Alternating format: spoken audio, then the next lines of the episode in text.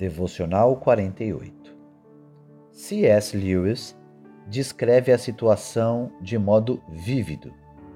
Ame qualquer coisa e certamente seu coração será atormentado e possivelmente partido. Para certificar-se de mantê-lo intacto, não o entregue a ninguém, nem mesmo a um animal. Envolva-o cuidadosamente com passatempos e pequenos luxos. Evite qualquer complicação. Guarde-o na caixa do cofre ou esquife de seu egoísmo. Mas nesse cofre, seguro, sombrio, inerte e sufocante, ele se transformará. Não se partirá, mas se tornará indestrutível, impenetrável, irredimível.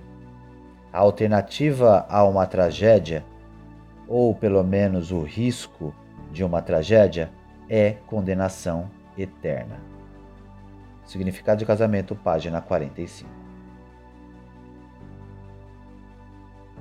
O caixão do egoísmo.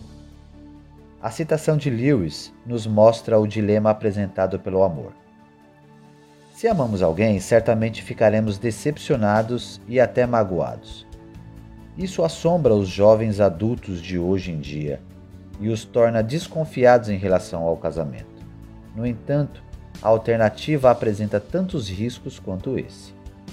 O oposto do amor não é o ódio, mas o medo, conforme 1 João 4,18. Porque amar é abrir-se. Amar é comprometer-se com o bem de outra pessoa, e isso torna você vulnerável. A única maneira de se proteger da mágoa dos relacionamentos é se afastando deles. Mas esse tipo de autoproteção será como um caixão para sua capacidade de amor.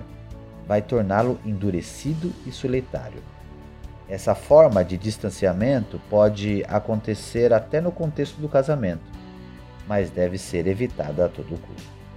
Reflexão: Você já viu essa declaração vívida de Lewis retratada na vida real?